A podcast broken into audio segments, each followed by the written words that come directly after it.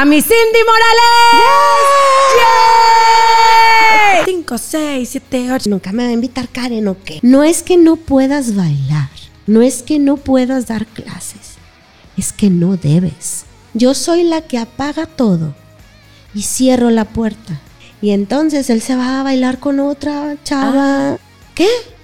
Tengo cáncer. ¿Cómo? Y yo, sí, tengo metástasis, yo lo vi, yo lo leí, no que te salgas antes de ese año que te falta. Pero me vas a dejar la academia tal y como está. Mi niño dejó de hablar, solamente decía no y mamá, que todavía, Sí. que todavía debo. Y le digo, doctor, me voy a morir. No estoy hablando contigo, estoy hablando con tu ego. Ya estoy cansada de montarle la coreografía a los demás y no a mi vida. Bye.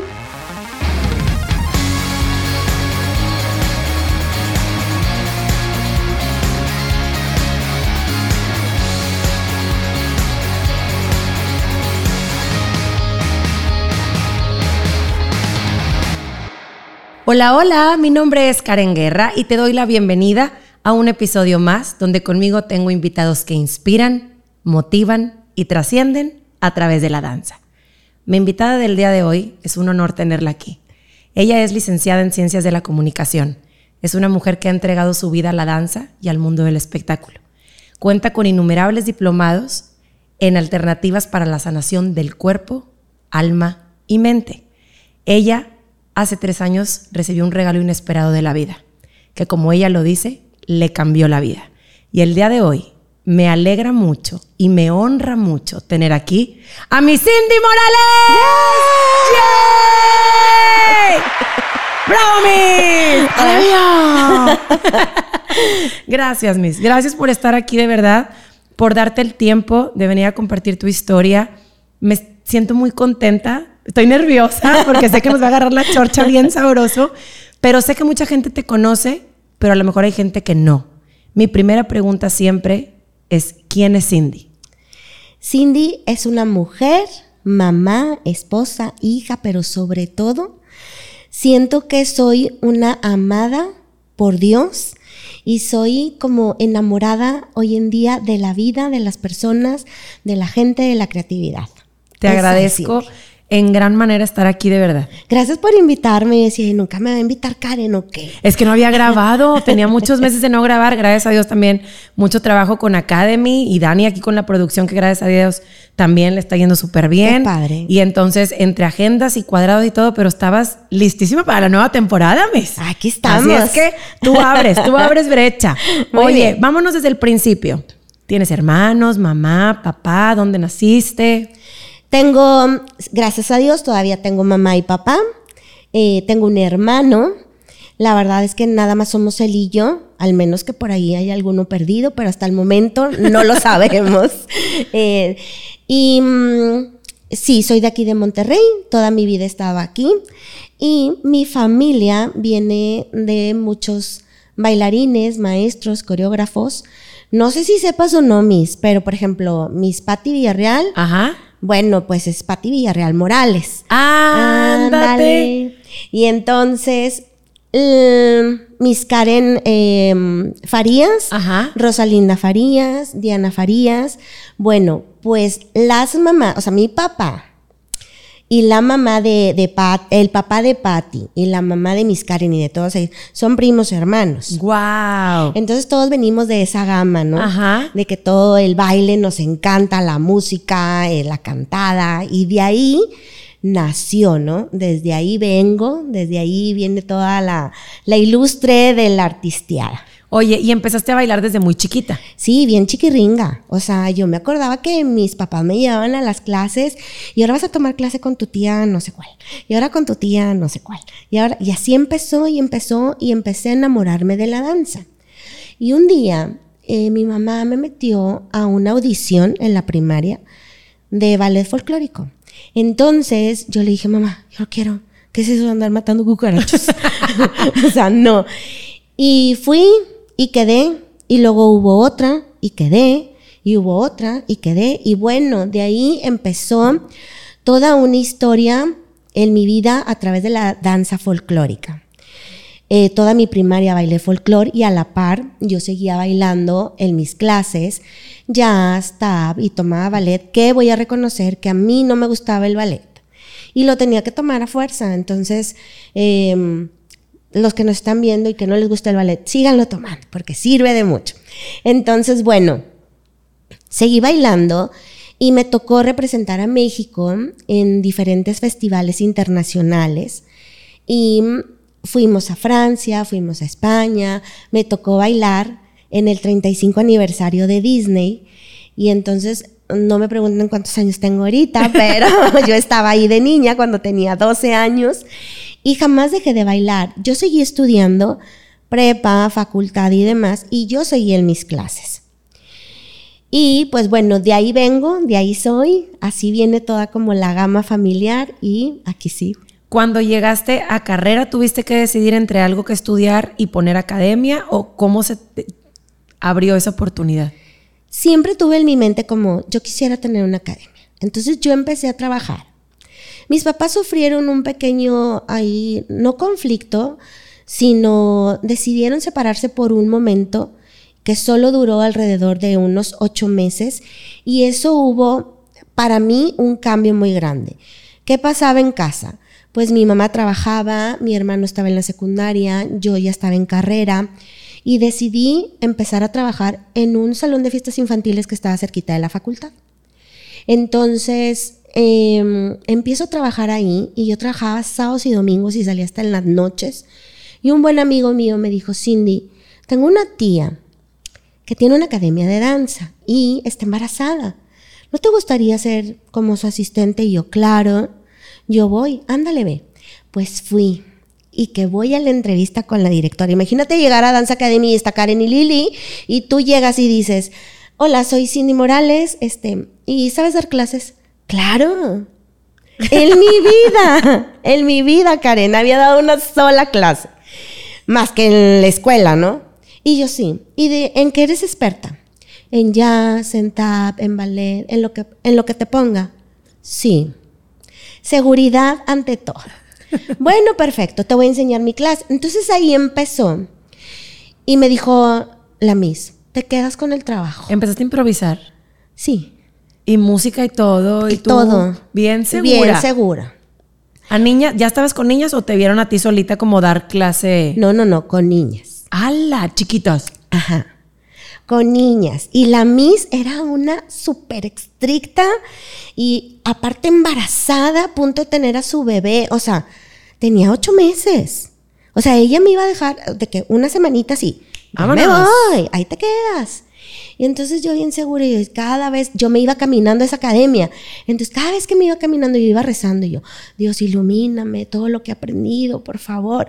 Oye, yo llegaba y llegaba como pavo real, ¿dónde están mis niñas? No sé qué, las zapatillas y todo.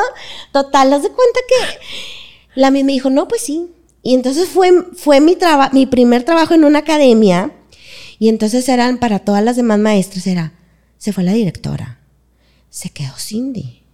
Y yo, bueno, una puberta casi creo, por así decirlo, en pañales, en lo que era dar clase, pero me aventé. Y dije, todo lo bien aprendido de mis maestros, yo lo puedo poner en práctica. O sea, tanto tiempo, tantos años estudiando y estando día tras día en una academia y en ensayos y en presentaciones y demás. Claro que puedo.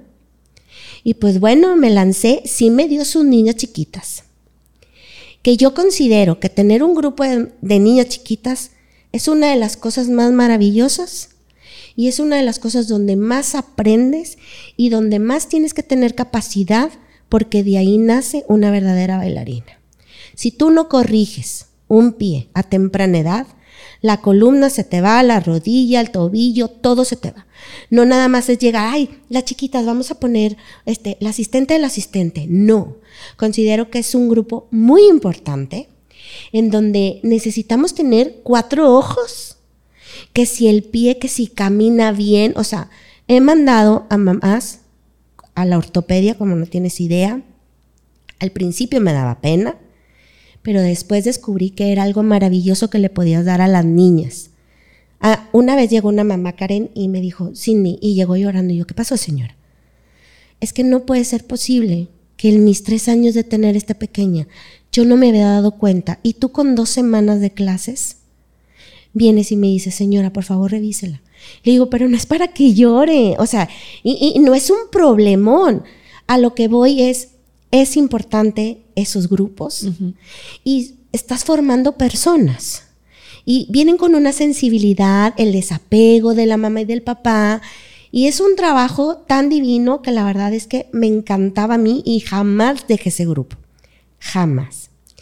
Entonces, bueno, en eso, mi tía Rosalinda me dice, oye, ya me enteré. ¿Estás dando clases en una academia? Y yo, sí. ¿Y qué estás haciendo allá? Si aquí tenemos esta. Le dije, pues es que nunca me has ofrecido nada. Bueno, pues te ofrezco. Vente de este lado. Y entonces ahí empezó la travesía. Estaba Miss Diana, Miss Rosalinda, Miss Karen, mi tía Rosalinda y yo entré como quinta. Wow. Y éramos las que dábamos las clases. Equipazo, qué bárbaras. Y estábamos por la del Valle. Ajá. Entonces Karen era maestra del San Patricio. Y ella, sin que le pagaran un 5, o sea, bueno, le pagaban lo normal, ¿no? Porque ella era maestra de art y cosas así. Ella decidió empezar a dar, eh, pues, baile para los intercolegiales y cosas así. Y me dice, mm, nada más que necesito que me ayudes. Y yo, ok, va. Y empezamos a montar y no nos pagaban ni un solo peso. Nada. Y entonces llegamos a pasar y nos fuimos a México, a la Nacional, sin un 5 en la bolsa. O sea, las niñas tenían que vender paletas de hielo para conseguir dinero y cosas así. Y entonces de ahí, ah, me faltó un punto súper importante. La maestra embarazada aquella me dice, oye, Cindy, una de mis amigas, su hija va a cumplir 15 años. ¿Te avientas el 15? Claro. ¿Por qué no? Y dije, la que me estoy metiendo otra vez, pero vamos. Cindy, ¿qué vas a hacer? Pues montar una coreografía, pues ¿qué le hacemos? Pero ¿cómo le hiciste si acá era parejas? Miss, no tengo idea. O sea, yo puse esa coreografía y de ahí fue, ahora sí que como dicen, los cinco minutos de fama. Este, y, fum. Tuve ¿Qué fuiste la pionera? Tuve 15 y 15 y 15. O sea, yo me acuerdo que en esa época también era eh, el Centrito Valle y estaban todas las discos y se ponía de moda que fueran las, los 15 en las discos. Claro. Entonces se me juntaban los 15 en un mismo día y decía, ¿qué voy a hacer? Entonces, bueno, yo llegaba temprano, daba los, este, la música a los DJs, este va primero y así entregaba todo, entonces decía, ¿a qué hora empieza el tuyo? No, pues yo cité a la gente a las 8 y tú a las ocho y media. Ya está. Empiezo con la de las 8 tú vas a hacer el vals, no sé qué, y entonces vas a poner el video y te vas a ir a cambiar. Y entonces, en ese yo corría y me iba al otro disco. Y, entonces montábamos el vals, no sé qué, y entonces se acababa y yo venía y ya estaba lista. Póngale play. Y así. Y ya bailaba. yo estoy así. no sé, yo creo, no sé. Pero yo iba corriendo, no sé si Entonces, eh, llegaba el otro, ¿ya estás lista? Sí, ok. Y ya salvada. o sea, pero me tocaba que también era entre semana. Sí, claro. Porque pues las discos se abrían viernes y sábados, ¿no? Entonces allá lunes y miércoles y no sé qué, y así estaba el boom, boom, boom. Uno, no, no puedo dejar de mencionar que Dani era uno de mis chambelanes favoritos, porque siempre me pide que lo diga. el chambe de oro, chambe de oro. Es el chambe de oro, siempre me dice, yo era el chambe de oro. Este, y pues bueno, de ahí empezó todo eh, el boom de los 15, 15, 15. ¿Cuántos años tenías? 17. 17, cuando empezaste con los 15. Sí. Y al mismo tiempo es cuando te vas también con... Con mi Rosy, ajá. sí. Wow. A los 17. Y ya estaba en la facultad. Entonces, eh, siguió así la travesía y cuando llegamos al San Patricio, que se da todo ese boom de los 15, em, le dije a Karen, ¿por qué no nos ponemos en una academia en el sur? Y me dijo, va. Y ok. Karen se acababa de casar y entonces pusimos la academia en Lázaro Cárdenas y pues nos empezó a ir súper bien, la verdad, bien padre. O sea, no había tantas academias de este lado. Eh, estábamos como muy muy in, por así decirlo. Y a Karen le llegó el milagro de vida y se embaraza y me dice, Cindy, mi marido y yo nos vamos a ir a vivir a Estados Unidos. Y yo, ok. Y Diana, en ese entonces, pasó a ser directora del Ballet de Monterrey. Y Rosalinda le hablaron de la Escuela Superior de Música y Danza para ser maestra de la escuela. Entonces nos quedábamos solitos, solitas, mi Rosalinda y yo. Y me dijo, ¿sabes qué, Cindy? Yo no puedo. Tú te quedas con Lázaro Cárdenas y yo me quedo con Valle. Y ahí fue la transición en donde Royal Dance Studio se queda en Valle y comienza una nueva etapa en el sur como Pro Dance. Y me quedo sola, cambiamos nombre, eh, sí me tuve que, eh, el INPI y todas esas cosas para registro de todo. Y 20 años estuve ahí. ¿Físicamente ahí? Físicamente estuve 20, 18 años en, en Lázaro Cárdenas. Ajá. Eh, abrí otra en Linda Vista. Ajá. Y duré como 8 años en Linda Vista o 8, 9 años más o menos. Y cuando decidí cambiarme de Lázaro Cárdenas para irme a Vergel, Duré un año en Vergel y después llegó nuestra maravillosa oportunidad. oportunidad de vida. sí, oportunidad de la pandemia. Pero antes de la pandemia, eh, ¿cómo lo explico? este. Yo quisiera no, no adelantarme tanto. Ok. Vamos a regresarnos un poquito a cuando abres academia y todo. Ya tenías eh, más conocimiento en dar clase, dabas clases a todos los niveles. ¿Chiquitas, medianas, grandes? Empecé solita. Yo daba. Solita. Ajá, daba clase de 4, de 5, de 6, de 7 y hasta de 8 de la noche. Daba bebés, preteens, todo, todo, todo, hasta las más grandes. ¿Y dabas ballet y jazz? Daba clase de jazz, clase de hip hop, clase de tap, sí. ¿Eras la única maestra ahí en la...? Sí, así, em- así empecé. Eso no me la sabía, Miss. Ay, sí, Miss. Bien versátil la directora. Y aparte cobrabas, y aparte bailabas, y aparte todo. Sí, era todóloga. Ajá. Entonces, y aparte llévalas al baño porque están bebés y, eh, todo. Entonces mi mamá me decía, te estás volviendo loca. Y yo, ¿quieres ver a tu hija más tranquila? Ven a ayudarme. Ajá. Mi mamá se fue a ayudarme un buen tiempo en la recepción a llenar tarjetas, a que si te pagó, no te pagó. Y luego aparte tenemos, no sé si es un mal no, no, yo no lo veo como un mal, pero necesitamos aprender también a querernos. Y llegaba, por ejemplo, una señora, Cindy, ya no voy a poder traer a la niña, estamos pasando por situaciones difíciles en la casa. Señora, no se mortifique, si en la casa están pasando por momentos difíciles, yo no le voy a cobrar. La niña lo necesita. Entonces no le voy a hacer un bien diciéndole, qué lástima, váyase. Pues no, aquí quédese. Y déjame te explico. Nada más voy a decir esa, porque no sé cuántas existan, pero hace como un año me escribió una señora que se llama Jessica. Me dijo, Cindy, soy Jessica. Yo no sé si te acuerdes de mí o no, pero cuando mi hija tenía tres años, ella y yo sufríamos de violencia familiar. Y tú lo supiste. Y si mi hija no ha estado en ProDance, yo no sé qué hubiera sido de ella. Ella mm, ahora es una mujer, tiene 21 años. Ella te recuerda. ¿Y yo, Karen? Wow. ¿Cómo tocamos a las personas y nosotros no nos damos cuenta?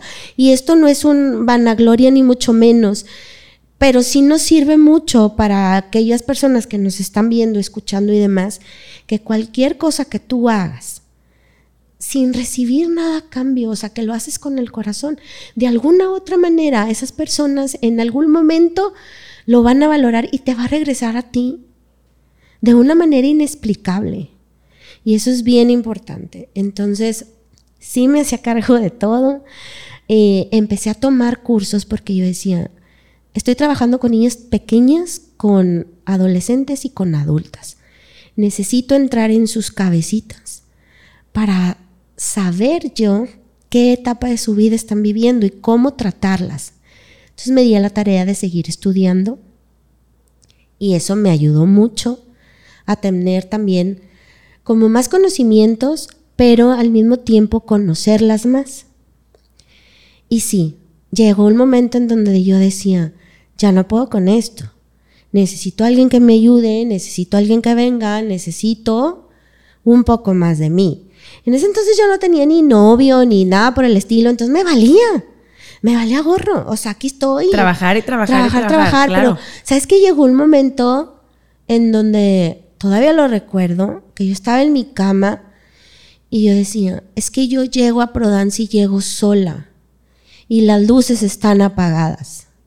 Yo abro esa puerta y las luces se encienden y hay vida adentro porque empieza a llegar gente. Pero al momento de que se acaban las clases, yo soy la que apaga todo y cierro la puerta y me vuelvo a ir a mi casa y estoy sola. Eso empecé a sentir. Y yo no quería eso para mí. O sea, sí necesitaba de algo. O sea, con el tiempo me fui dando cuenta que era ese algo. Pero sí, yo daba todas las clases y ya después ya dije, No, estoy ya no más, ya no más. Oye, ya no pero qué puedo". energía y qué creatividad y qué control y... ¿Y en las mañanas qué hacías? O sea, eso era a partir de las 3, 4 de la tarde y en las mañanas descansabas. Eh, pues empecé a estudiar. Ah, Ok. O sea, ahí fue donde yo tomé mis cursos de programación, Ya. un poco de psicología, de todo ese tipo de cosas. poder estar lista para todo lo que se te presentara en la tarde. Sí. Y aparte compartías con los 15 que Ajá. tenías entre semana, tenías fin de semana, porque aparte tenías, o sea, top, top, top. Yo me acuerdo cuando nosotros estábamos en secundaria, yo estudié en una escuela que está allá en San Pedro, en La Bastida. Yo era niña súper disciplinada, yo no iba a fiestecitas, mi mamá le ayudaba en la recepción a la maestra Rosia acá en la Academia Country. Entonces, pues evidentemente yo estaba desde temprano y me iba bien tarde y no había ni socialito ni nada. Yo soy una niña muy dedicada. Pero me tocó saber de ti por conocidas, por primas, por lo que sea, de mi Cindy los 15 y los 15 y los 15. Y ya te lo he dicho, pero te lo voy a recordar aquí. Yo estaba en casa de mi abuela y este, pues escuchaba 5, 6, 7, 8 y yo, ay, chis. Entonces me salgo y así atrásito ahí como del arbustito, estabas ensayando tú a una chava del San Patricio. Y estaba como el mix de las amigas. Y yo, wow, yo, ¿qué es eso? Y mi abuelita, de que no, es que es una chica que viene y ensaya a la muchacha para sus 15 años. ¡Hala! Pues yo también un día quiero hacer eso. Así, así lo solté al universo. Y luego te observé mucho y luego me tocó estar en mi casa y luego vi un programa, algo de comunicación, que andabas en el DF y te subiste con los OV7 a bailar en Te Telehit. Y yo, Ay. ¡ey! Ella es la que estaba en la cochera de mi abuelita. Entonces, o sea, yo te tenía como muy identificada. Y luego yo empecé con, mi- con mis 15 también. Igual, me llegó la oportunidad de mi Rosy de que, oye, está una chica, le pone su 15 y yo, sí, igualito y así. Pues quién sé cómo lo pondríamos, ¿verdad? Y este, hasta que ya poco a poco, pues digo, yo iba empezando, tú ya estabas súper posicionada y nos empezábamos a topar a lo mejor en generales o en lo que sea. Y yo, es ella, es ella. Tú no me hacías en el mundo, pero yo, es ella. Pues has inspirado a mucha gente. Oye, yo no sabía que sabían los de OV7. Te subiste a bailar ahí en la tarima, claro. Dios. Sí, sí, sí. Bueno, era la onda vaselina en ese entonces, creo. No, no OV7 ya. Iban empezando con el OV7. Bueno, la mamá de Maggi, ¿Qué Maggi? Maggi, Mayita, este, influencers y así. Ah, claro, claro, Maggi López. Ajá, bueno. Su mamá es amiga mía. Ajá. Me tiene grabada en un beta o VHS o no sé qué cosa. Y O te- sea, te- te tiene- y yo, Maggi, quita eso. Me dijo, no te preocupes. Está Ya- bien guardado. Ya no Un saludo a esa familia tan hermosa que nos tocó también trabajar en el 15 con Maggie. Espectacular toda la familia. Un saludote. Oye, entonces estabas de todóloga y de coreógrafa y de maestra y de psicóloga y de recepcionista y de todo. Y en ese inter llega el amor. En ese inter... Es que es una historia media, media larga, pero te la voy a achicar. A ver. Yo conozco a Rubén y yo digo, wow. Eh, eh, lo conocí en una, en una reunión X de Ajá. amigos y nos pusimos a bailar. Y me pregunta, ¿a qué te dedicas? Y le digo, yo bailo. Y le dice, ¿qué?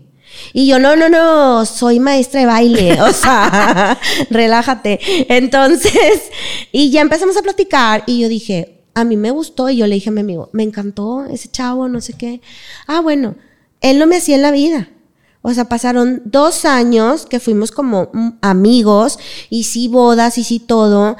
Y él fríamente siempre me decía, Cindy, pero tú y yo somos amigos. O sea, sí me invitaba a bodas, yo lo invitaba a bodas, sí salíamos mucho, pero él me decía, somos amigos.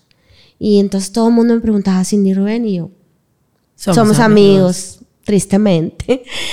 Y me invita a una boda, y en esa boda no me pela.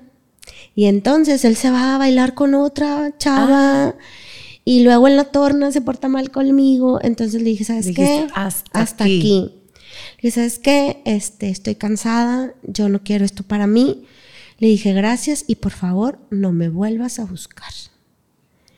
Y le dije a uno de sus amigos que si por favor me podía llevar a mi casa. Claro que no, si tú vienes conmigo, yo te tengo que regresar. Y yo, no, gracias, hasta aquí.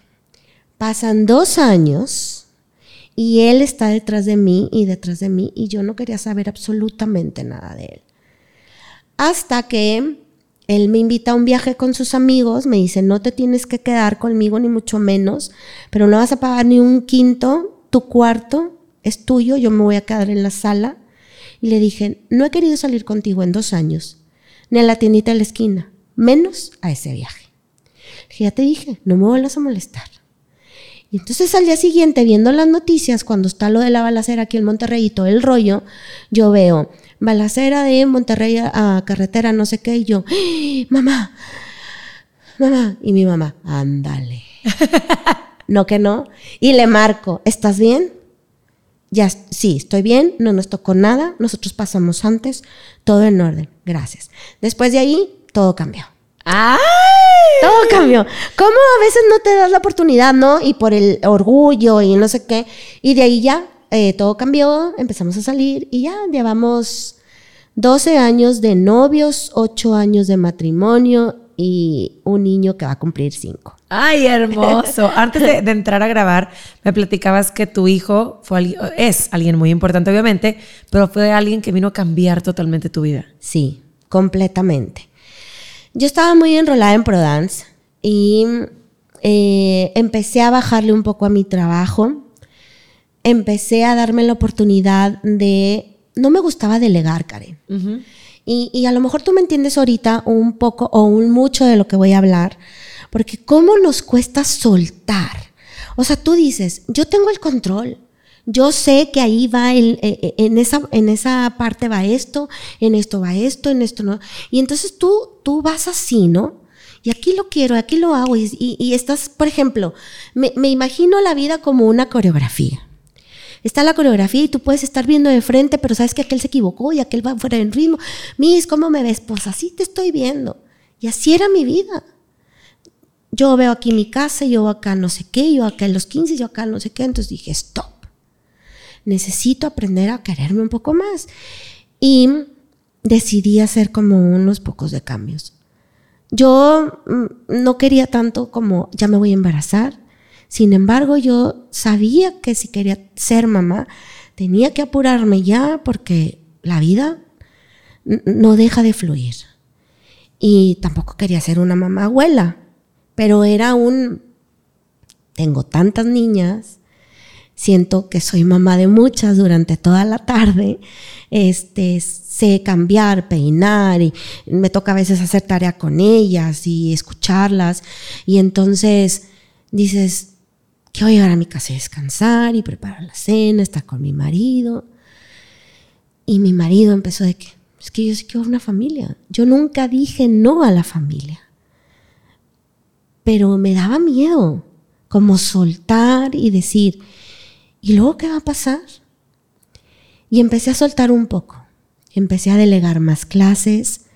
Ya no tenía que ir yo a abrir la academia, ya tenía asistentes, o sea, quien estuviera en la administración. Ya fui. Pero aún así no dejas de, ¿todo bien? ¿Ya abrieron?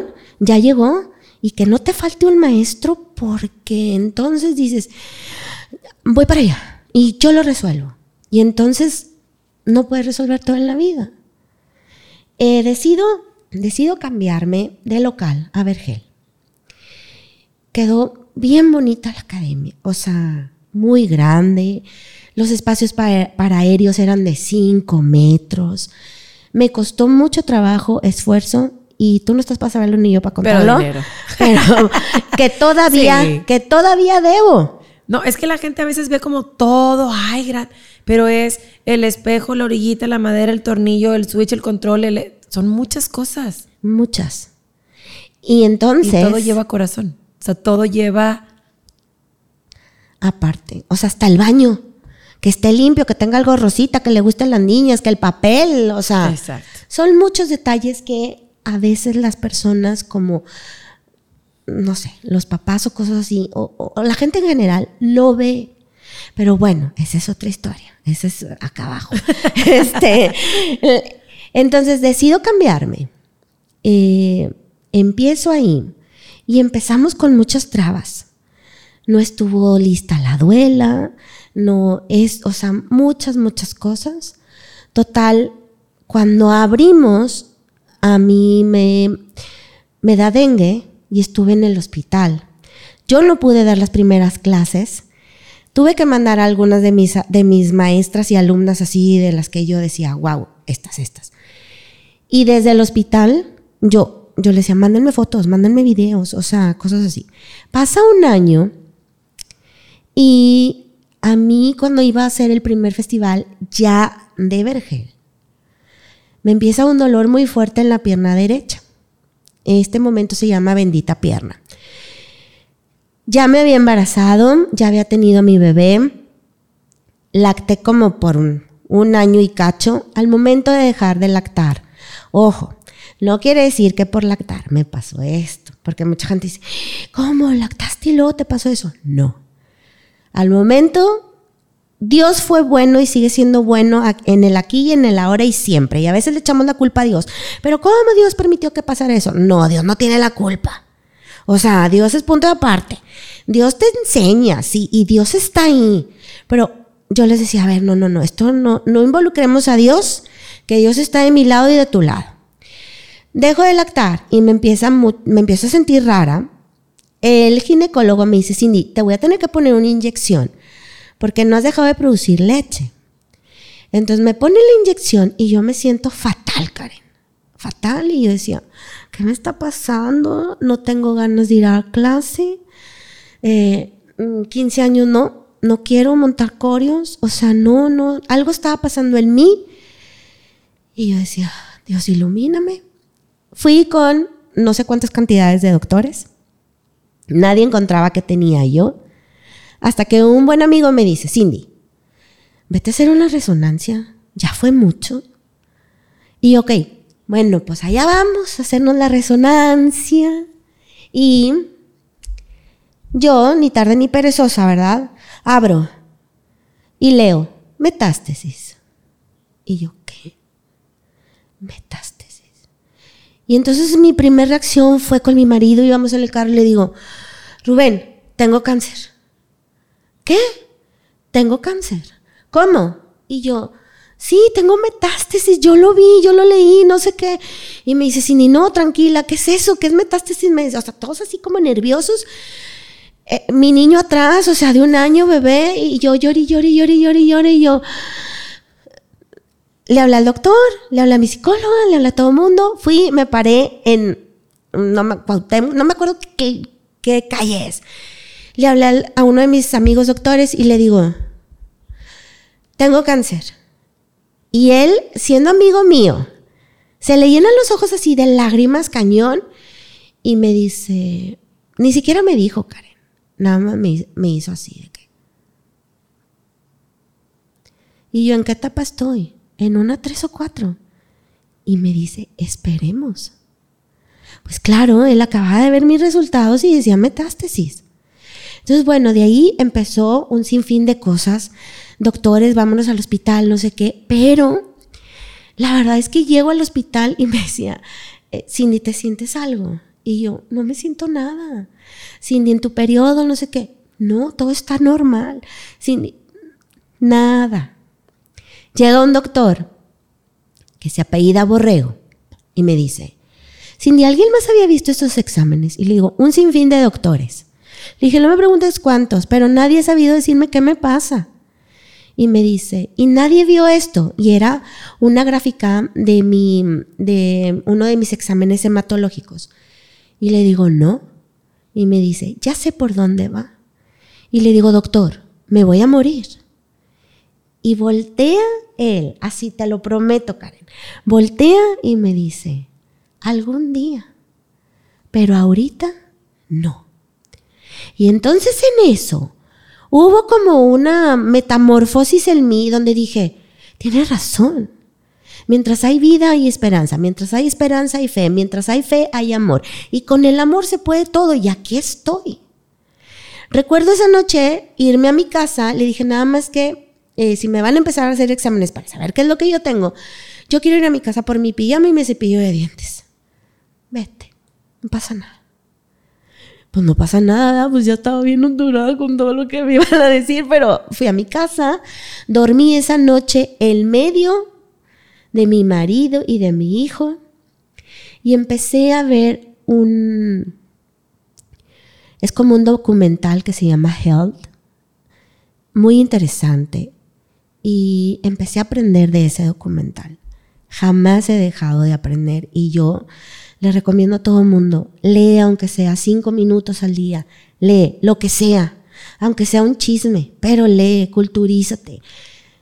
En algún momento de tu vida te va a servir eso. Yo les decía, le decía a Karen, jamás dejé de estudiar. Y entonces todo eso que yo estudiaba para las niñas me vino a servir ahora a mí. Porque entonces eso que yo estudié de inteligencia emocional, lo puse en mí eso que yo estudié, que sí, estudié numerología o cosas así, ahora me sirve a mí.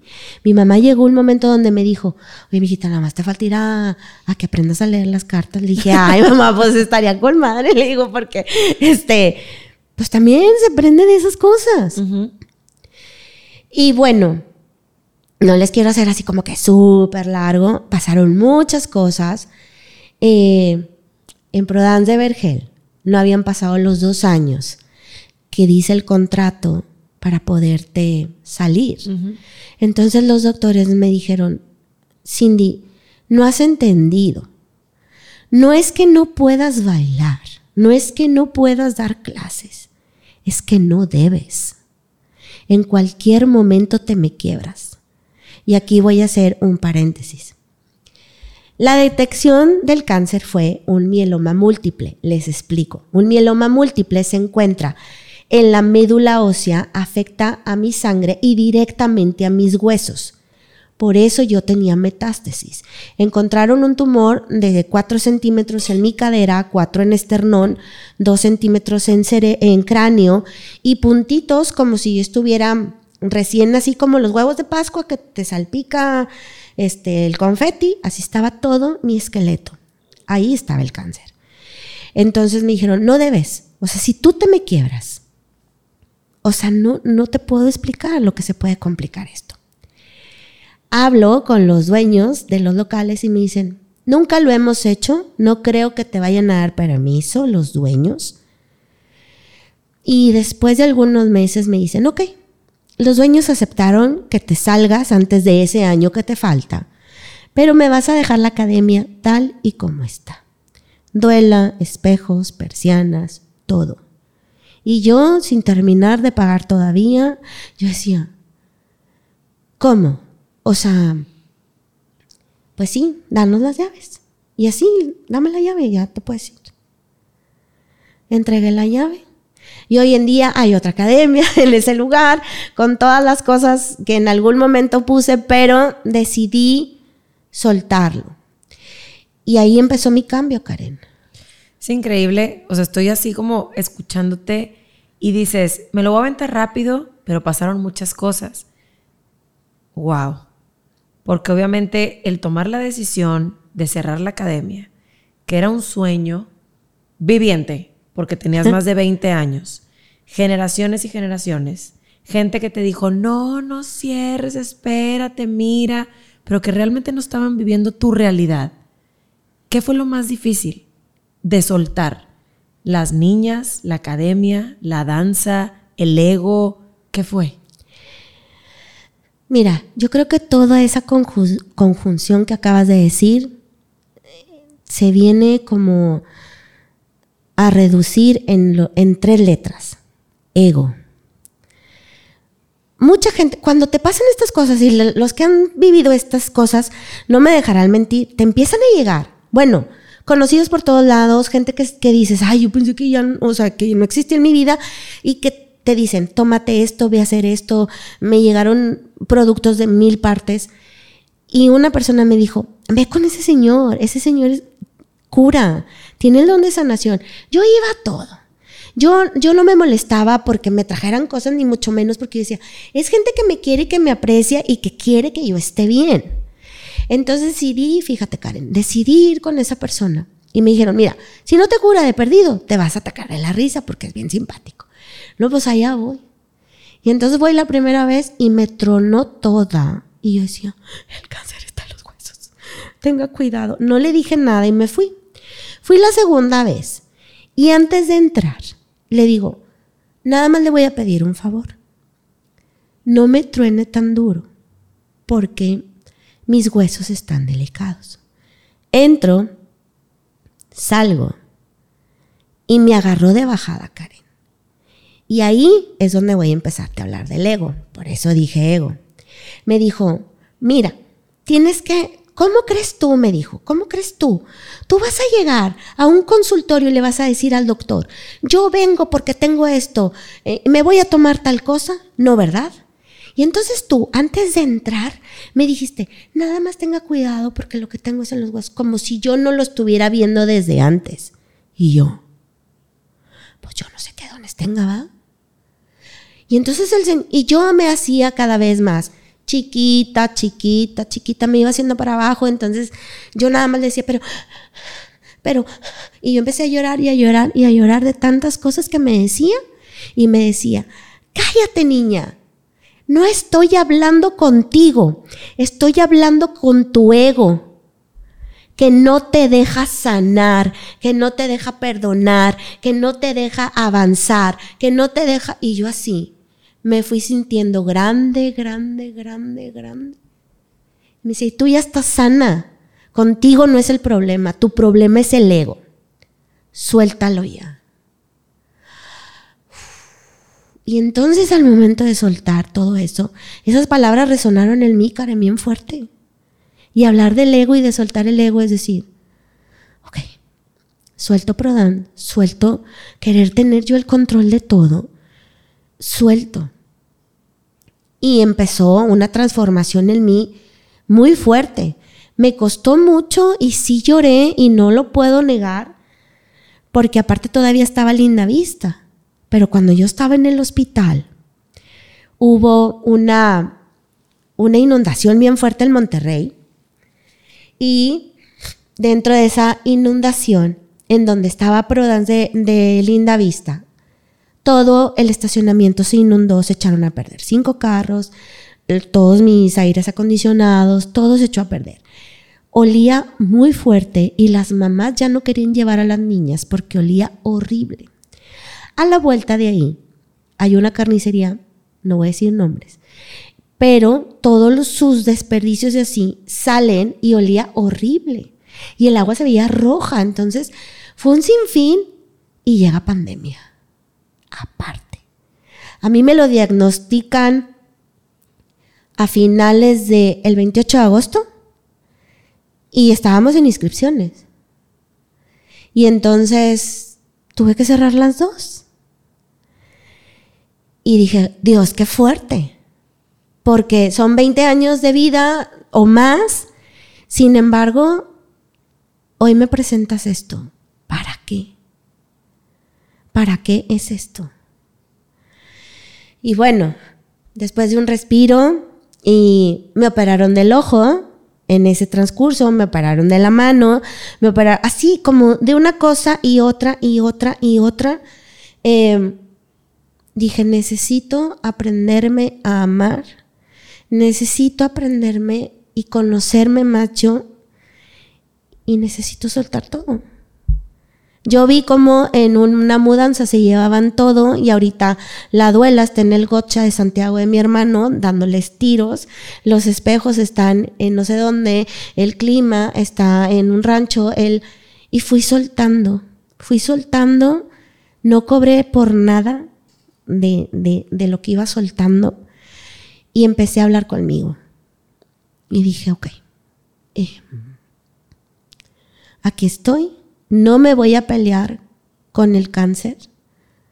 No, no me considero una persona, una mujer que sea guerrera. Y siempre lo digo, a los guerreros desde pequeños los enseñan a, a luchar. Tienes que hacerle así, tienes que hacerle así, cuando salgas a la, a la lucha y no sé qué. Y ellos están dispuestos a dar su vida. Y yo dije, yo no, yo no quiero salir a esa lucha. Yo más bien me considero una mujer valiente que está enfrentando esta adversidad porque yo quiero vivir.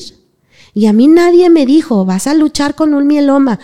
Y como, ¿por qué voy a luchar con él si está dentro de mí? Y entonces le hablé al mieloma y me dice, César Lozano, que es una familia que, a la que también quiero bastante. Ay, les mandamos muchos saludos a todos. A, los cuatro los queremos bastante. Eh, me dice, Cindy, nunca había escuchado a alguien que se hiciera amiga de su cáncer. Y le digo, es que, Doc, como para qué me voy a pelear con él? Mejora, está dentro de mí. O sea, mejor hablo con él y le digo, a ver, ¿en qué te fallé? ¿Cómo le hacemos? ¿Cómo nos arreglamos? ¿Cómo nos arreglamos? Literal, Karen, así fue. O sea, sí fue así. A ver, estás aquí adentro. ¿En qué te ayudo? ¿Qué hacemos? Estás muy cañón. Y, y transmutamos. O sea, le dije, mira, yo no te hago bien y si en algún momento, voy a llorar, si en algún momento en el camino te hice daño, por favor perdóname. Si en algún momento del camino me olvidé de mí o de los que están a mi alrededor, por favor perdóname. Quiero vivir, soy mamá, tengo un niño. Este, perdón. Eh, ¿Por qué no te conviertes en una rosa y vuelas? Y le das olores ricos a las personas. Y yo me perdono. Entonces yo, yo hablé conmigo y le hablé también a mis células. Es bien importante hablarle a nuestras células. Y, y las personas me decían, Cindy, eh, ¿qué puedo hacer por ti? Veme como siempre, sonriendo y bailando, con una luz verde, esmeralda maravillosa, porque el arcángel Rafael, para mí, bueno, todos los arcángeles son divinos, creo mucho en ellos. Él es el de la sanación, le digo, y siempre va a estar conmigo. Le digo, pero quiero vivir. O sea, quiero bailar mi propia coreografía. Ya estoy cansada de montarle la coreografía a los demás y no a mi vida. He montado tantas coreografías, he hecho tantas cosas que me olvidé que existo y, y quiero viajar y quiero estar en mi casa y quiero ver una serie sin tener que estar viendo el reloj porque tengo que correr a una clase. Quiero amarme. Y así empezó a sanar el cáncer. Eh, jamás me sentí sola. Es bien importante saber que el 80% de las enfermedades provienen de las emociones y el 80% de las mujeres que padecen cáncer, que son casadas, los maridos las dejan. Gracias a Dios mi marido sigue aquí, eh, hemos disfrutado muchas cosas. Hace un año y cuatro meses eh, recibí mi trasplante. Eh, ahora tengo dos cumpleaños. Eh, donde nací siempre. Como, me encanta cómo le sacan lo positivo, te la bañaste. es que es verdad, o sea, es que mira, déjenme les explico. Y ahorita platicando del año nuevo también. Este, haz de cuenta que cuando uno recibe un trasplante. Nada más, espérame, antes de que, de que sigas. Ese trasplante tengo aquí que es el trasplante autólogo, que es el trasplante de las células madres que te das tú mismo, o sea, tú eres tu propio donante. Sí, hay dos tipos de, de, de trasplantes. Uno es el autólogo, como lo acabas de decir, que gracias a Dios mis, mis células, la sangre es maravillosa. La sangre se divide en, en mil partes, no les puedo decir cuántas. Eh, apenas que venga un hematólogo y luego lo explique. Pero este, no nada más existe el cáncer que todos conocen de la leucemia, no, existen mucha cantidad de, de cáncer en la sangre. y, perdón, según los estudios, fui candidata para que eh, por medio de unos aparatos, máquinas enormes que existen, maravillosa la tecnología y los seres humanos que se han puesto a estudiar para salvar vidas, em, separan las células madres que estaban limpias, intactas y demás. Entonces, ese es el trasplante. Hace cuenta que sacan mis células madres, me, pusieron por aquí, por la vena horta, eh, un catéter y me hacen todo eso, sacan las células, me hacen una quimio muy, muy fuerte, que hasta mi piel se puso como si yo hubiera ido a la playa 15 días, morena, morena, morena, morena, porque es tanta como si te quemara por dentro. Y al día siguiente vuelven a poner mis células madres. Ese es el trasplante autólogo. Cuando no es así, tienes que encontrar a una persona que sea compatible. Generalmente son tus o tus papás o tu hermano o así. Pero existe, tome nota, ahí va otra nota. Hay algo que existe match to match, que así como donamos sangre, también podemos sanar células madres. Y muchas personas no lo saben.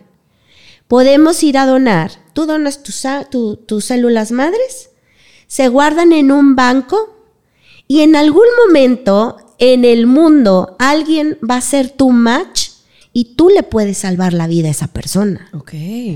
No cuesta, casi nadie sabe de esto y es, ay, perdón, y es muy importante saberlo. Entonces, ¿en qué iba? Que, que mi pues en que estás muy cañona y que tuviste tu trasplante hace un año o cuatro. ah, los dos, ya te voy a decir, el cumple vida. Ah, Cuando alguien cuando alguien tiene un trasplante, el momento que recibió su, trasplante, empieza una vida nueva. Entonces, es tu cumple vida. Y empieza todo un cambio increíble en tu ser, en todos los aspectos, en todos. ¿Por qué? Porque eh, te sientes obviamente viva, y después de haber pasado por un nadir, que así le llaman los doctores, en donde te preguntan, eh, ¿qué te duele? No me duele nada, pero no sé explicarte que me siento tan mal. Y, y, me decían, Cindy, la recuperación es de 10 a 18 días, cuando te vas a empezar a sentir bien. Fíjense lo importante que es esto, conectado con esto. Porque yo le decía, a ver, células, a ver, Cindy, no, no, no, no. Esto tiene que salir antes. Yo no puedo estar así. No, no, no, vamos a echarle ganas, vamos no sé qué, na, na, na. Y ya me habían dicho, sí, se te va a caer el cabello, vas a cambiar completamente. A mí me dieron, no sé, no sé cuántos, 100 quimios. Eh, no, les, no, no, no tengo la cantidad y no las quise contar. No sé cuántas. Pero yo dije, el día que se me, que se me quite el último cabello, ese día es porque yo ya no voy a tener absolutamente nada en mi cuerpo y cuando empiece a salir de nuevo es porque yo voy a ser nueva completamente. Y entonces dije, no, ¿cuál a los 10 días? Esto tiene que ser antes y esto tiene que ser antes. Bueno, el quinto y el sexto día para mí fueron los peores, Karen. Yo decía, yo lloraba y lloraba y le decía a Rubén, por favor, ya, ¿qué es esto? Mi niño dejó de hablar, solamente decía no y mamá. Y ellos dos me ayudaban a que yo fuera al baño a bañarme porque yo no podía sostenerme y un sinfín de cosas, ¿no? Lo importante aquí es, quinto y sexto día me sentí fatal. y al séptimo renací. Y entonces yo dije, Dios hizo al mundo en siete días. O sea, hizo seis días y en el séptimo descansó. Dije, jamás me has dejado. Y aquí sigues, mira, me está dando otra vez así el tic. Eh, yo entré a unos exámenes y entonces, mira mi tic. entré a unos exámenes y, y me decían, te vamos a poner muchas cosas y nadie puede estar contigo. Entro y veo esas máquinas y apagan las luces, todos fuera. Y entonces salgo del estudio y salgo sonriendo. Y me dice Rubén, ¿qué tienes? Y es que yo no estuve sola. Cindy, nadie puede entrar ahí. O sea, nadie. Y le dije, es que te acuerdas que cuando me llevaste en las hierbas, Karen, yo no podía ni caminar, traía parches de morfina. Eh, estaba una mesita del lado izquierdo y me dice, sí. Y le dije, bueno, cuando todos dijeron fuera y que apagaran las luces, le dije, cuando pasa eso, yo vi a la Virgen que solamente se cubrió con su manto. Le dije, yo no estoy sola. Jamás voy a estar sola. Y entonces me hacen un PET y en el PET me pasan otras cosas maravillosas. Y luego, cuando es después de mi nadir, el séptimo día descansé. Jamás dejé de dar gracias. Sí hubo momentos de flaqueza. Y, y Prodance nunca se fue. O sea, y jamás se va a ir porque fue alguien que, que me dio muchas hijas, que es parte de mi vida que crecí, que maduré, que aprendí, que desarrollé, que creí, que me costó, que lloré.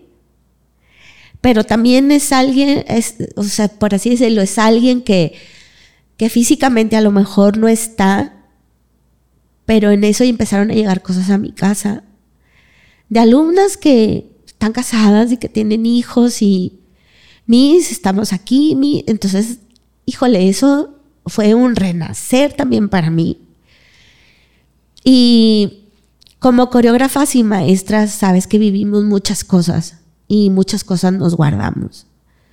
Sin embargo, la danza es vida y, y sigo haciendo mi propia coreografía y me sigo enseñando.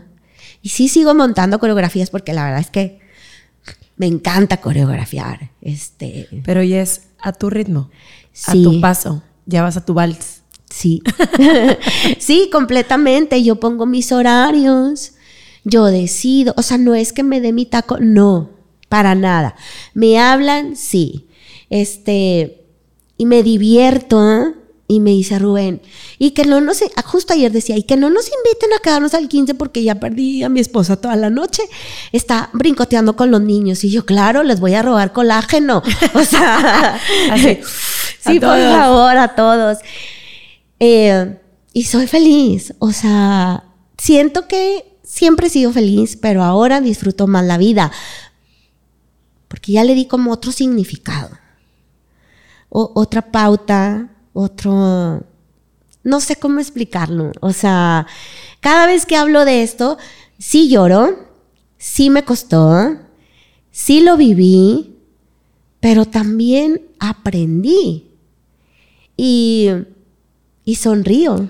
¿Y qué le puedes decir, por ejemplo, a alguien que esté compartiendo este momento con nosotros, que esté dentro de ese dolor, que esté dentro de a lo mejor que le acaban de dar una noticia, o que a lo mejor no lo tomó como tú y al contrario, en lugar de ser una oportunidad para aprender y para salir y para creer en la fuerza interna, que siente que ahorita está devastada, que siente que todas las puertas están cerradas, ¿qué le dirías? Que en este momento cierre los ojos, que respire lenta y profundamente. Cierra los ojos. Y yo aquí es un momento donde me caen llorar por tercera o cuarta, quinta vez. que cierre los ojos, que respire lenta y profundamente, que se sienta, que visualice esas células en un color dorado maravilloso. Que le dé luz y que piense en las cosas positivas y maravillosas que ha tenido durante su vida. Que crea y que sienta que la vida es plena, que la salud viene desde adentro. ¿Qué necesitas perdonar? ¿Qué necesitas perdonarte? ¿Y a quién necesitas pedirle perdón para liberarte? libera la enfermedad, libera la emoción. Fluye como el río fluye. Siéntete. Y si hace mucho que tú no te abrazas, en este momento, abrázate y siéntete. Y cada noche vas a respirar y vas a verte como una persona sana, viva y sonriente cada mañana al despertar, vas a ver en ese espejo y en lugar de verte la espinilla o las cosas que te veas, vas a verte la luz que hay en tus ojos, ese brillo que nadie le va a dar a este mundo si tú no estás. Vive, sueña, cree y confía siempre en ti. Respiramos lenta y profundamente y abrimos los ojos. Hay que creer. Y yo. es que. Es, ¡Qué bonito, Miss! Es que si no creemos, Miss, si no crees en ti, si, si no creemos, no, o sea, no es ¿por qué me está pasando a mí? ¿Por qué me vino? No, es ¿para qué? ¿Para qué?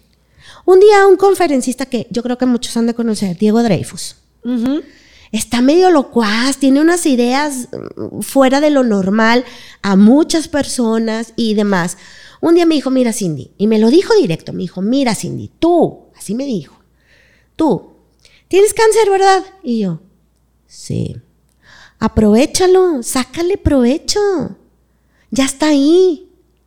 O sea, de ti depende que se vaya o no, ya está ahí. O sea, no te amargues, no te me vayas, no te me hundas. Ay, ¿por qué? Ay, pobrecita de mí. No, ya está ahí, órale. ¿Qué sigue? ¿Qué vamos a hacer? ¿Qué vamos a hacer? Tú y yo no nos llevamos bien. Arrúmbale. Perdóname. Entonces, ¿cuántos de nosotros? Yo lo acabo de mencionar hace rato. Las enfermedades vienen de las emociones. O sea, ¿qué te pasa? ¿Qué es lo que quieres? ¿Qué es lo que no quieres? ¿Con quién estás enojado? ¿Qué estás haciendo ahorita en tu vida? que no te hace bien. Y, aquí va algo muy fuerte que poca gente sabe. Mi Cindy estaba cansada de dar clases y yo no lo había reconocido. Mi Cindy estaba cansada de tener que llegar antes de la clase, estar puntual, preparar su clase, su música, todo, para que cuando llegue la gente, todo esté bien. Pero yo no me daba permiso de decir, estoy cansada de dar clases. No es lo mismo ser bailarina, ser coreógrafa y ser maestra. Ser bailarina ya fue. Ser maestra ya fui mucho tiempo. Ser coreógrafa me encanta. Y si en algún momento vienen y me dicen, Cindy, ¿darías esta clase? ¿De cuánto estamos hablando? ya es porque tú quieres. Ajá. No tienes. Es correcto. Y sí vinieron mis y me dijeron, Cindy, ya sabemos que no estás en ProDance, ¿qué onda? ¿Vienes para acá? Ok, a ver, vamos a ver. Y después me hicieron la propuesta y después de una semana dije, no, no. Eh, siento que vale más ahorita mi tiempo, mi espacio a ganar X cantidad de dinero. O sea, hay momentos en los que digo, sí, qué padre. Y si alguien me ofrece algo Dijo, qué padre, sí, mientras mi niño está aquí, yo estoy acá. Me gusta, sí, pero es porque ahora quiero. Claro. No es una obligación. ¿Cuántos de nosotros no tenemos un trabajo que vamos a fuerza y no queremos estar ahí? Y pues he estado aprendiendo a ser feliz. No, me, estoy muy llena, muy llena de ti por todo lo que nos estás contando. Gracias por abrirte de esa manera. sé que te dedicas ahora a compartir tu historia y que tienes como diferentes temas que compartes. No me había tocado como conocer esa parte tan íntima. Hace rato te decía yo que, que yo también estoy en una época de transición. Gracias a Dios aquí con las redes sociales se han abierto muchas puertas muy padres, muchas oportunidades que están llegando a nivel nacional e internacional, que nos están dando pues muchas eh, oportunidades, satisfacciones y que nos están dando a conocer fuera. Eh, yo también estoy en un punto donde quiero mi paz, donde ya han sido muchos años trabajando, desde los tres bailando, desde los 12 siendo maestra, desde mis 15 siendo coreógrafa de quinceañeras. Estoy muy contenta, estoy muy plena, pero mi mamá tiene una frase que dice, cuando ves las barbas de tu vecino cortar, pon las tuyas a remojar. Y el día de hoy me has dado mucha enseñanza porque muchas palabras de las que tú decías son algo de lo que yo digo ahora. En el sentido de, yo tengo hijas, yo tengo hijas en academia, yo quiero llegar a mi casa y que estén mis gatos y que nadie me hable. Y yo quiero y, y trabajo y trabajo y trabajo. Y honestamente eres un ejemplo muy grande de perseverancia, de compromiso, pero sobre todo de sanar, de perdonar y de soltar y de saber que a lo mejor yo estoy ahorita en el punto donde está mi ego y mi ego está, hey, en el timbre, hey, y, y estoy en ese punto. Gracias, gracias, gracias por enseñarme tanto, por tocar esa fibra, por decir esas cosas maravillosas. Y hay algunas preguntas que te lo hice con alevosía y ventaja porque van para una personita que amo mucho, que sé que tiene mucho que aprender de ti también. Gracias. Gracias a ti, porque de alguna u otra manera estás llegando a personas. De alguna u otra manera estás aprendiendo. Y de alguna u otra manera, esta, esta plática, esto que hemos tenido, más allá de las redes, se va a quedar aquí en el corazón. Y te vas a llevar tarea, a lo mejor. Y a lo mejor, sí para muchos que nos están viendo, pero más para ti. Y yo te pregunto, ¿qué quiere Karen? ¿Dónde está? ¿De dónde viene y hacia dónde va? Pues mira, sé que quiero ser feliz, sé que quiero trascender, sé que hemos tenido la oportunidad de ayudar a muchísima gente, de inspirar, de sembrar danza, y no nada más danza, sino sembrar muchísimas cosas. Pero yo también estoy en ese punto. ¿Qué quiere Karen? ¿A dónde va Karen? Karen quiere estar con su familia, Karen quiere tener un sábado en la tarde libre, quiere ir a cenar con su esposo, quiere viajar, quiere hacer. Y esta semana compartí este, una frase que dijo Luis Gerardo, que no recuerdo el apellido, el de Club de Cuervos, Méndez, Luis Gerardo Méndez. Amo mi trabajo, me encanta mi trabajo, pero cada vez quiero hacerlo menos. Sas. Sas. Y la compartí en esta semana y mucha gente me mandó un mensajito de que, wow, te la copio, te la copio, te la copio. Está muy cierto eso. Y es que amamos, Ajá. pero quiero vivir. Y entonces la pregunta es, ¿amamos eso y qué tanto nos amamos nosotros? Exacto. Y llegar a un balance. No significa ya no quiero ser coreógrafa en el mundo, no, no, quiero ver a nadie. Claro que no. Me vuelvo loca. claro. Me vuelvo loca. Pero el buscar un equilibrio. Un equilibrio. Un equilibrio en la vida es maravilloso. O sea, ahora siento que bailo cuando camino. O sea, ya no, ya no voy pensando en el 8, tengo que llegar esto y tengo que y, y no sé cuánto. O sea, no, fluir, Karen. Darte. O sea, algo que a mí me apasiona es, por ejemplo, la creatividad me encanta. Y si algo me preguntan, Cindy, ahorita que me preguntabas, ¿qué es lo que más te costó soltar? Sí, mi ego, ¿sí? Y mi, yo le aumentaría mi creatividad, porque ahora me pongo creativa en las piñatas de mi hijo. O sea. Pero ya platicamos, eso se va a arreglar muy pronto.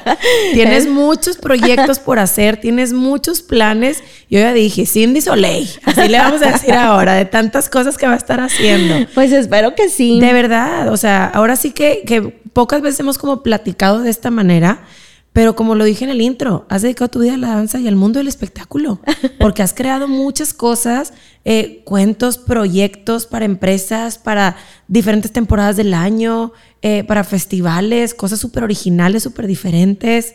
Entonces, viene mucho de Cindy. Y si alguien necesita mis, por favor que me contrate. Ah, sí. Sí, vamos a dejar las redes y todo de mis Cindy. Oye, Miss, ya para terminar, fíjate, yo aquí tengo en el canal una frase que pues obviamente para mí es como ten una meta en la vida, ve por ella, enfócate, ¿verdad? Pero para mí era más claro el pone el punto y sigue la raya. Se me hace como algo muy claro de a dónde voy y por aquí. Tengo muy claro que en el camino va a haber muchísimas cosas que vamos a tener que tomar como oportunidades y retos. Y es ahí donde se pone padre. Porque no es como, ah, el caminito seguro ya sé para dónde voy, sino estar listo, dejarte sorprender y ahora sí, disfrutar al máximo el proceso llegar a tu punto, que en este caso te digo, yo quiero ser feliz, quiero trascender, quiero ayudar, quiero bailar. Entonces probablemente es en la danza, en el podcast, en el esto, en el otro, pero al fin del día vamos haciendo el camino. ¿Tú tienes alguna frase? Mi frase últimamente, y todo mundo la conoce, o sea, no es una frase mía, pero antes no le ponía como la atención y todo, sí, hombre, sí está bueno, o sea, todo el mundo te dice, es que vive en el aquí y en el ahora y ahora lo entiendo. No es lo mismo decirlo que vivirlo. Yo te podía decir, ay, sí, sí lo entiendo. En el aquí y en el ahora, pues aquí estoy. No, en verdad, Karen, ahora sí estoy y estoy platicando contigo. Porque antes yo podía estar aquí y yo estaba pensando, ¿qué hora es? Ya me tengo que ir, tengo ensayo, la comida, la no sé qué. No, es ahora sí, en el aquí y en el ahora.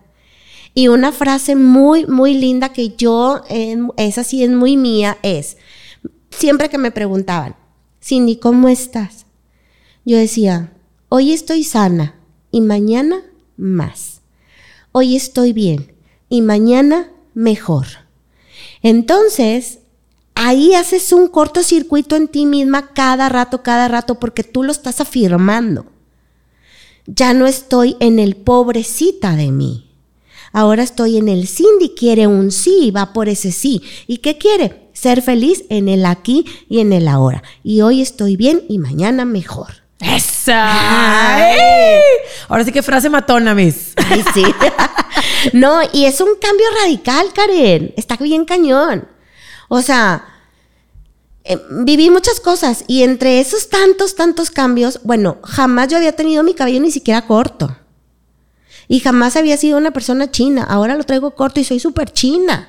Entonces de ahí es aceptar y aceptarte. Y a lo mejor yo me prendo y me enciendo y, pero es que aquí lo traigo y lo quiero como extender.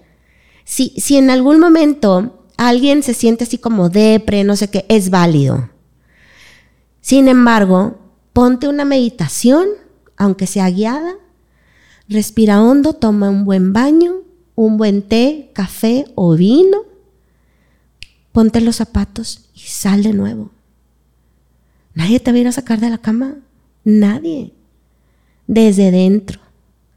Y algo bien importante, y en eso me clavé, Karen. ¿Qué tanto necesito perdonarme? ¿Qué tanto necesito perdonar? ¿Y qué tanto necesito pedir perdón? Y ahí es donde nace mi taller, el poder del perdonar. Y entonces, esa es la tarea que, o eso es lo que yo les diría. Aprende a amarte, a quererte, a disfrutarte y a estar un fin de semana acostada con tu viejo viendo una película comiendo papitas. O sea, no pasa nada. 15 años y fiestas no se van a acabar. Porque la gente podrá estar pobre, pero 15 años siempre va a haber. Entonces. Sí, y vaya. Y vaya que y vaya que bendito Dios tenemos muchos, maestra. Entonces, bueno, a vivir y a ser felices. Muchísimas, muchísimas gracias por compartir tanto. Gracias a ustedes por llegar a este punto de nuestro programita. Gracias por compartir, por comentar, por todo lo que ustedes hacen para que nosotros sigamos creando contenido lindo para ustedes. Gracias de nuevo, una vez más. Gracias por estar aquí. ¿Algo que quieras compartir por último, Miss? Nada, Miss, que muy agradecida, la verdad, por haberme invitado a este espacio tan bonito, abrirnos las puertas de tu casa y de tu corazón. Y pues bueno, hacer magia, a seguir creando, a seguir viviendo y sobre todo a ser felices. Gracias, gracias, gracias. Reímos, lloramos, nos acordamos. Te avergonzaste de lo de OV7, lo voy a volver a repetir, maestra. Yo te vi bailando. Uh, baby. Muchísimas gracias a todos. Nos vemos pronto. Bye.